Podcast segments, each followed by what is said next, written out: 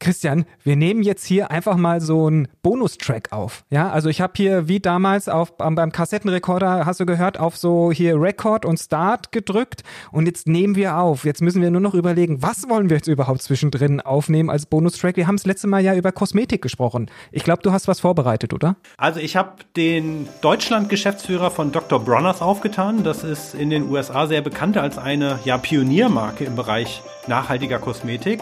Und das heißt, wir sprechen jetzt mit den Guten. Okay, aber wie gut? Weil ich meine, ich habe da schon mal hinten drauf geschaut und da ist Palmöl drin, Christian. Was willst du mir hier unterschieben? Und dann, dann kriege ich oh. das wieder aufs Brot geschmiert sozusagen. Ja, vor allen Dingen, wir haben ja selber gesagt, Palmöl ist des Teufels und wir müssen jetzt auch dazu stehen, was wir sagen. Oder wollen wir uns da eines Besseren belehren lassen? Nee, da, da bohren wir mal richtig nach und vielleicht kriegen wir es auch mal richtig erklärt. Okay, das schneiden wir jetzt aber mit, dann wird mal auf Aufnahme. Konkrete Klimatipps und Wege aus dem Ökodschungel. Auch für Schlechtmenschen. King Kong Klima. Der Podcast aus dem Ökodschungel. Mit Boris Dembrowski und Christian Noll. Ja, und jetzt sprechen wir mit Herrn Rungweber. Er ist Geschäftsführer von Dr. Bronners in Deutschland. Hallo, Herr Rungweber. Hallo. Hier sind Christian Noll und Boris Demrowski von King Kong Klima. Mal kurz zum Einstieg oder so zur Vorstellung. Wer ist eigentlich dieser Dr. Bronner? Ähm, wir haben rausgefunden, Dr. Best, den aus der Zahnpasta-Werbung, den gab es ja tatsächlich wirklich. Gab es Herrn Dr. Bronner auch? Ja, tatsächlich. Also einen Dr. Bronner gab es und das war der Emanuel Bronner, war letzten Endes der Enkel der Erfinder der Flüssigseifen aus dem Süden von äh, Deutschland, aus Laubheim ursprünglich, dann Heilbronn in der absolut verkürzten Version, weil das echt eine lange Geschichte ist, die man erzählen kann, hat er den Holocaust kommen sehen, ist in die USA emigriert, äh, ist dann traumatisiert worden durch den Verlust seiner Eltern in, in Auschwitz-Birkenau und ist dann angetreten und hat gesagt, sowas darf nie wieder passieren. Und es ist eigentlich so einfach. Wir, wenn wir alle verstehen, dass ein Kernstatement, we are all one or none, zu sagen, wir sind alle eins und es gibt keine Unterschiede zwischen den Menschen. Wenn das zugrunde gelegt wird, kriegen wir ultimativ alle Probleme auf die Reihe und die Natur muss in diese Gleichung mit rein. Und dann hat er auf dieser Basis das Unternehmen gegründet, nicht um Seife zu verkaufen, sondern um seine Nachricht zu verbreiten, die er auf die Flaschen geschrieben hat. Und hat dann erst anfangs die Flaschen verschenkt, dann kamen immer mehr Leute dann merkt er, dass er darüber die Nachrichten super transportieren kann und dann hat er langsam aber sicher angefangen, die Flaschen zu verkaufen und daraus ist das heutige Unternehmen entstanden, was immer noch aber auf Basis dieser Mission nach außen geht und versucht irgendwo einen positiven Unterschied zu machen. Ah, okay, spannend. Und äh, in den USA ist Dr. Bronner ja sehr viel bekannter. Ich glaube, in Deutschland sind sie ja noch gar nicht so lange auf dem Markt, aber in den USA ist das ja so eine Art Hippie-Kultmarke, ne? Absolut. Also in den USA sind wir jetzt über das 75. Jahr hinaus und äh, ist eine, kann man schon stolz sagen, eine Kultmarke, die speziell über die Hippie-Kultur dann groß geworden ist. So dieses Beispiel für Frieden und Liebe und die Vereinigung der Menschheit. In Europa wächst es äh, stark an. Wir sind jetzt im zehnten Jahr und wir merken, dass einfach das Verbraucherbewusstsein sich immer mehr öffnet hinsichtlich von Konsequenz und tatsächlich mal hinter den Vorhang zu gucken. Was machen die Hersteller eigentlich, besonders in der Kosmetik? Und da hat Dr. Bronners eigentlich ganz gute Antworten, weil wir immer wieder versuchen, das selbst zu hinterfragen, was wir tun und da besser und konsequenter zu werden. Mhm.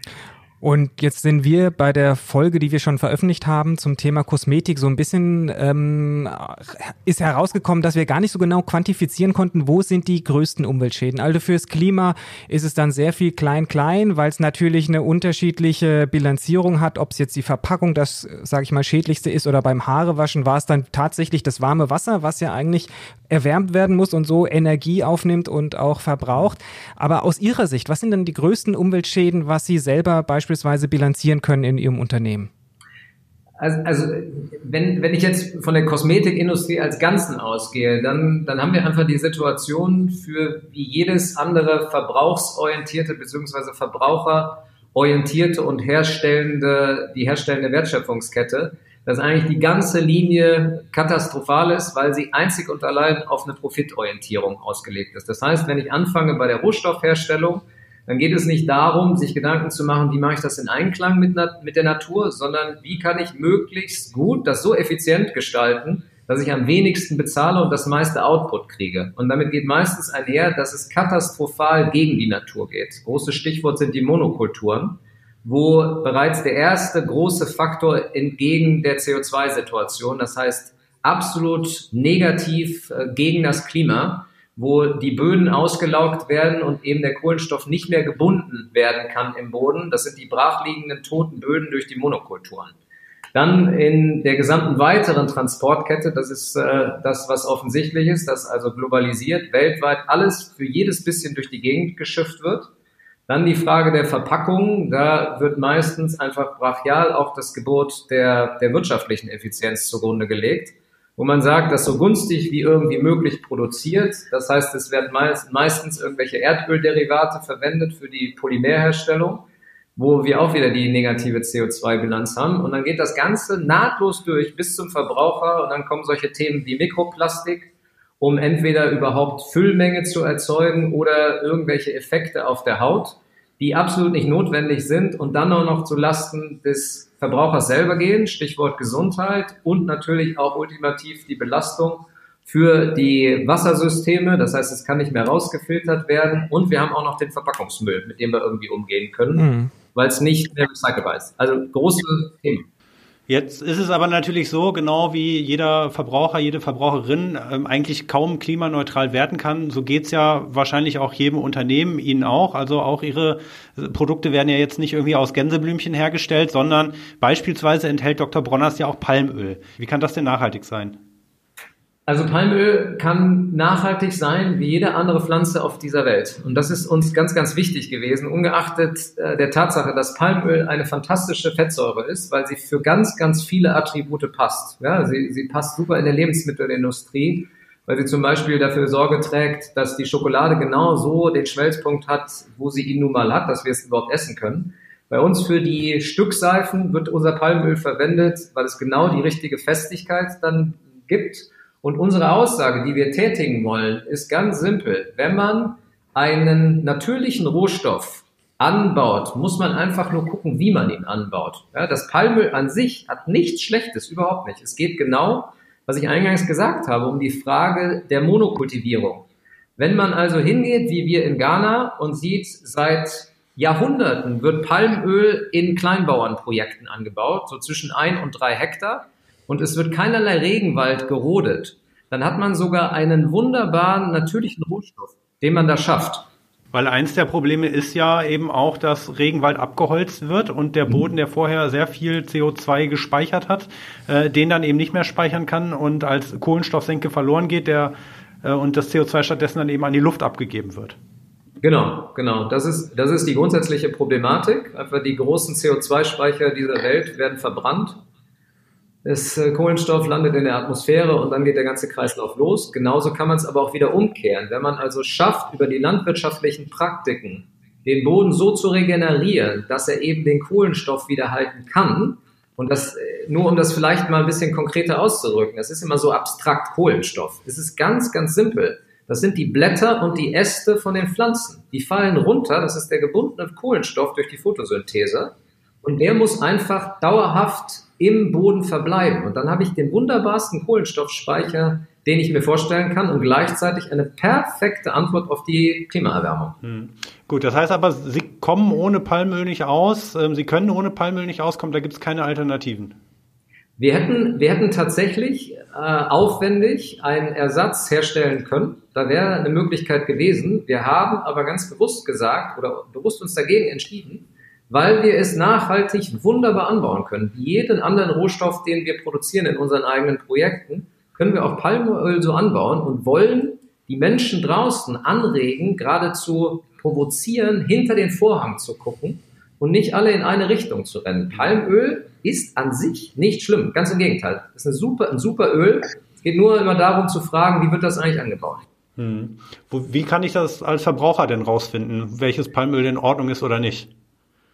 Ja, das ist die große und berechtigte Fragestellung. Ich würde tatsächlich das Beste immer auf den, den Seiten der Unternehmen nachsehen, wie da die Kommunikation aufgebaut ist und wie viel Transparenz dort geleistet wird, weil festzustellen ist, diese Zertifikate, allen voran der liebe RSPO, also der Roundtable for, for Sustainable Palm Oil, bietet keine Lösung an, der ich richtig vertrauen kann. Das ist ein Schritt in eine Richtung, damit überhaupt irgendwas passiert.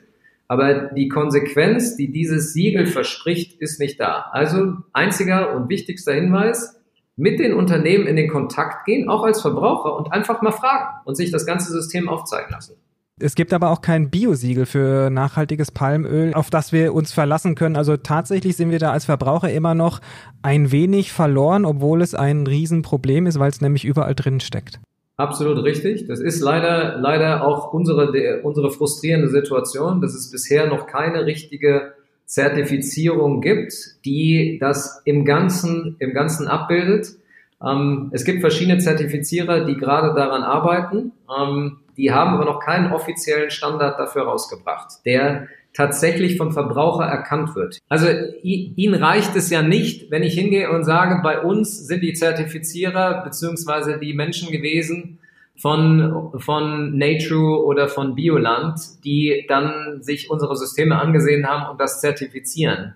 Das ist mhm. einfach noch nicht auf einem Level, wo für den Verbraucher eingängig anhand der Zertifikate erkannt werden kann, dass das Ganze, dass das Ganze belastbar und glaubwürdig ist. Leider ist die Kommunikation noch nicht so weit. Wir arbeiten aber dran. Es soll auch in Zukunft einen Standard geben. In den USA wird der gerade getestet, der erstmalig alle Säulen dann verbindet und ein ganz neues Level reinbringt. Jetzt sind Sie in den USA ja als Benefit Corporation äh, anerkannt. Das sind ähm, Unternehmen, die in Deutschland würde man sagen, der Gemeinwohlökonomie nutzen. Das heißt, Sie machen noch einiges über die ganzen Themen Palmöl, Umweltschutz hinaus. Was macht Sie so gut? Also ich, das ist immer nett, wenn, wenn jemand sagt, wir sind so gut. Ich würde ich würd das nicht sagen, wir sind so ja, gut. Wir fragen gleich auch noch, wo Sie noch Dreck am Stecken. ja, vielen Dank. Da fühle ich mich jetzt besser.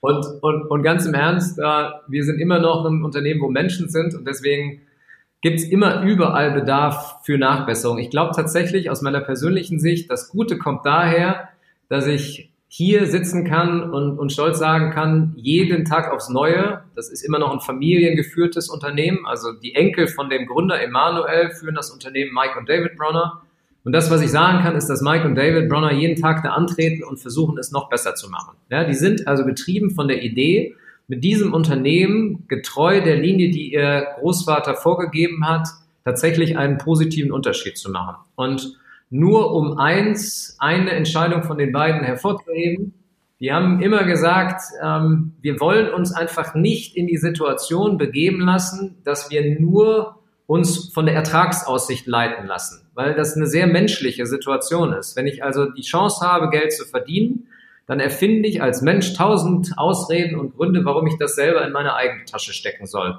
Und sie sind hingegangen und haben 2005 eine Firmenverfassung erlassen, wonach sie maximal das Fünffache verdienen dürfen vom geringst bezahlten Arbeitnehmer in der Verwaltung. Und es gibt keine Erträge, die aus dem Unternehmen raus gezogen werden. Die werden entweder gespendet, reinvestiert in die Fairtrade-Projekte, in die eigenen, oder sie werden an die Mitarbeiter ausgeschüttet. Und mhm. dann gleichzeitig in der ganzen Wertschöpfungskette, bei jeder einzelnen Station, immer wieder reinzugehen und zu sagen, wie kann ich es schaffen, dass ich nicht nur den Impact, den ich habe, ja, den potenziell negativen Impact, wie kann ich den neutralisieren und sogar positivieren, dass ich so weit komme, dass ich zum Beispiel mehr CO2 im gesamten Kreislauf binde, als dass ich ihn freigesetzt habe. Mhm.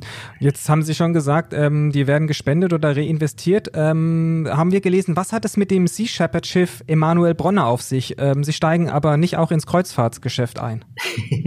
Nein, äh, die Emanuel Bronner ist äh, vielleicht für einen kleinen Jugendausflug geeignet, aber als Kreuzfahrtschiff garantiert nicht. Äh, wir haben, wir haben eine enge, eine sehr enge Freundschaft und, und Partnerschaft mit Sea Shepherd. Das ist hier in, in Europa oder in Deutschland sogar entstanden, weil wir einfach persönlich hier das Team Riesenfans von den Sea Shepherd Leuten waren. Ähm, ich sehe die auch heute immer noch als die wahren Helden an, äh, die dem heutigen Trend, dass alle Leute immer was erzählen und reden, was entgegensetzen, indem sie wirklich was tun. Und da äh, haben wir von, von äh, dem CEO, dem Global CEO, Alex, äh, der ein ganz guter Freund ist, der rief mich an und sagte, hier, wir haben das Problem in der Ostsee in Deutschland. Da gibt es die Schweinswale, deren Population an zwei Stellen kurz vor dem Aussterben steht. Wir haben aber kein Schiff in der Ostsee, wo wir tatsächlich was machen können. Und dann, äh, das ist jetzt nur eine kleine Anekdote, dann bin ich, ich war gerade zu dem Zeitpunkt äh, in den USA bei Mike und David und äh, habe dann die beiden abgepasst zwischen zwei Meetings und habe nur gesagt, äh, hier, wir müssten mal was besprechen und die kennen mich mittlerweile auch, wenn ich irgendwas will, dann merken die das und dann haben sie mich unterbrochen und haben wirklich nur gesagt, hey Axel, jetzt sag einfach, was du willst. Nicht diese langen Reden, sondern was willst du? Und ich habe gesagt, ey, wir brauchen ein Schiff für Sea Shepherd in Deutschland, um die Wale zu retten. Und dann haben sie nur gesagt, okay, dann kauf es. Also das ist, das war wirklich so. Und insofern äh, daraus entsteht dieses oder deshalb gibt es dieses Schiff, äh, was in der Ostsee auf Patrouille ist. Die fahren jetzt gerade auch dann demnächst wieder los und sehen zu, da die Population der Wale zu schützen und vor allen Dingen auch die die verbotene Treibnetzjagd dazu unterbinden. Hm. Okay, jetzt aber nochmal konkret meine Frage. Wo haben Sie denn noch Leichen im Keller? Also werden die Produkte in den USA hergestellt oder werden die auch in Europa hergestellt und wie kommen die Produkte dann zu uns beispielsweise? Und das ist tatsächlich die Achillesferse, die Sie da kriegen. Ähm, bei uns ist es so, dass wir momentan noch alles in Kalifornien herstellen. Ähm, das hat immer noch die Bewandtnis, weil wir in 16 Ländern größtenteils mit unseren eigenen Bio-Fairtrade-Projekten herstellen. Und irgendwo muss es diesen Hub geben, wo alles zusammenläuft und dann wird alles per Schiff verschifft. Das heißt, äh, in diesem Fall, auch wenn wir vielleicht jetzt in der Gesamtbilanz positiv sind durch die regenerative Landwirtschaft, ist es immer noch negativ, an dem wir gerade arbeiten. Wir haben also einen Langzeitplan, der sagt, wir wollen in Europa, wahrscheinlich im östlichen Europa, langfristig produzieren. Dafür brauchen wir aber eine kritische Masse, weil wir unabhängig von Banken arbeiten wollen, weil wir uns nicht diktieren lassen wollen, profitoptimiert zu arbeiten. Eine Bank wird Ihnen niemals Geld für ein Fairtrade-Projekt geben. Ist einfach so. Das heißt, es muss aus sich selber heraus wachsen und wir, wir basteln gerade an Offset-Situationen, dass wir beispielsweise mit Frittenfett unsere Schiffe da als Ausgleich bestücken wollen, dass wir wenigstens da CO2-neutral sind. Das also sind aber alles. das mit eigenen Schiffen, ja? Also sie. Nee, nee, nee, nee, nee, nee, nee, nee, nee. Wir haben, wir, wir nutzen ganz normal Logistiker, aber es gibt da tolle Agenturen, Good Fuel heißen die beispielsweise, wo sie einfach das Äquivalent des Schweröls, das für sie eingesetzt worden ist, in dem individuellen Fall können Sie ausgleichen, indem Sie Frittenfett kaufen auf pflanzlicher Basis und das wird wiederum in andere Schiffe reingegeben, die dann die gleiche Strecke wieder fahren. Und darüber haben Sie einen Ausgleich. Das ist aber noch keine befriedigende Lösung, bin ich ganz offen. Ja, also das Ziel muss sein, hier zu produzieren und insofern, das ist auch eine Geschichte, auf die ich nicht stolz bin. Aber äh, wir arbeiten an solchen Themen, wo wir dann langfristig halt gucken, das über eigene Sachen zu machen. Und nochmal, wir sind nicht perfekt. Also das ist, das ist niemals die Aussage zu sagen, wir sind, wir sind irgendwie überlegen oder sonstiges. Wir versuchen es halt einfach nur richtig zu machen und haben sicherlich da noch so ein paar Ecken, wo es Nachholbedarf gibt. Mhm.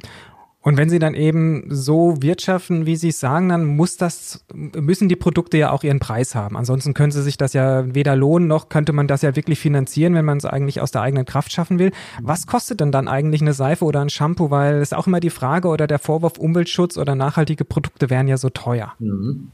Ja, das ist, damit werden wir auch regelmäßig konfrontiert. Gerade unsere Produkte gibt's ähm, primär bei unseren engsten Handelspartnern DM, Müller und Sputnikowski zu kaufen und Alnatura. Ähm, und da ist immer dieses Preisargument, dass jemand sagt, ja, eure Einstiegsgröße zum Beispiel, das ist die Reisegröße, die, die kostet da 3,99. Ähm, dann geht jemand hin und sagt, ja, ich kriege jetzt aber dieses Referenzprodukt für einen Euro. Und die einzige Antwort, die aus meiner Sicht da gelten sollte, ist diese Frage des Stichworts der wahren Kosten und des, des True Cost Accounting, so nennen die das ähm, im guten Englisch zu sagen, welche Kosten fallen denn wirklich an? Ich würde behaupten, wenn man hingeht und versucht konsequent, das heißt im Einklang mit der Natur, mit fairen Arbeitsbedingungen ein Produkt herzustellen, muss das diesen Preis haben. Das kann ich Ihnen sagen, äh, was die Margen angeht. Das heißt, die Wertschöpfung intern bei uns, also was wir tatsächlich Umsatz minus Kosten bei uns hängen haben, wird keiner unserer Wettbewerber aus dem Bett für aufstehen. Kein einziger. Also äh, die Stückseife, die große, kostet 5,49 zum Beispiel als Referenz. Ja, und Sie kriegen auch ein Stück Seife natürlich draußen, je nachdem. Wenn Sie konventionell gehen wollen, dann kriegen Sie das für 50 Cent. Sie kriegen ähm, ähnliche Größen in der Biobranche, kriegen Sie dann vielleicht für drei, vier, fünf Euro. Das ist schon wieder teurer. Mhm. Ja, es gibt aber auch dann auch in der Biobranche Seifen für acht Euro. Also das ist die, die liebgemeinte, der, die liebgemeinte Aufforderung auch an den Verbraucher, vielleicht mal dahinter zu schauen und zu sagen, ja, möchte ich wirklich diese Konsequenz haben, die sich aber auch ultimativ in der Qualität des Produktes wiederfindet, hm. dann ist es, dann sind es die wahren Kosten. Dann ist das nicht ein teures Produkt, sondern es ist einfach ein richtig bemessen gepreistes Produkt. Hm. Und jetzt werben Sie ja damit, dass man äh, mit der Seife sich nicht nur die Hände waschen kann, sondern man kann 18 verschiedene Sachen damit machen, unter anderem auch die Zähne putzen. Machen Sie das wirklich? Äh, ja, also es ist, es ist tatsächlich so, ich mache das nicht tagtäglich, weil da gibt es sicherlich leckere Zahnpasten. Unter anderem haben wir selber eine auf den Markt gebracht. Ähm, wir speziell hier im Team und auch in den USA sind, sind alle Surf-Fanatiker. Und wenn wir auf irgendwelchen Trips unterwegs sind, dann ist das eine gute Alternative, wenn man nichts anderes hat. Da kann man zum Beispiel die Zahn, also die, die Pfefferminzseife nehmen von uns, nimmt einfach einen Tropfen in ein Glas rein, mischt das und das funktioniert fantastisch. Das ist, mhm. ist überhaupt kein Thema. Sie können die Seife auch essen. Ähm, das liegt, das liegt ja dann am guten Schmelz vom Palmöl, haben wir ja bei Ihnen gelernt. Zahnschmelz, Schmelz, ja genau, richtig, genau. Okay, ja, klasse. Ganz herzlichen Dank. Das war eine spannende Diskussion, wo wir jetzt auch echt noch mal ein paar Einblicke ähm, gewinnen konnten. Sehr ja, gerne. Wie das ganze Thema Nachhaltigkeit dann halt konkret bei Unternehmen, die herstellen, eben aussieht, was man machen kann. Äh, aber auch noch, wie weit die Reise wahrscheinlich sein wird. Vielen Dank. Wiederhören. Danke. Tschüss.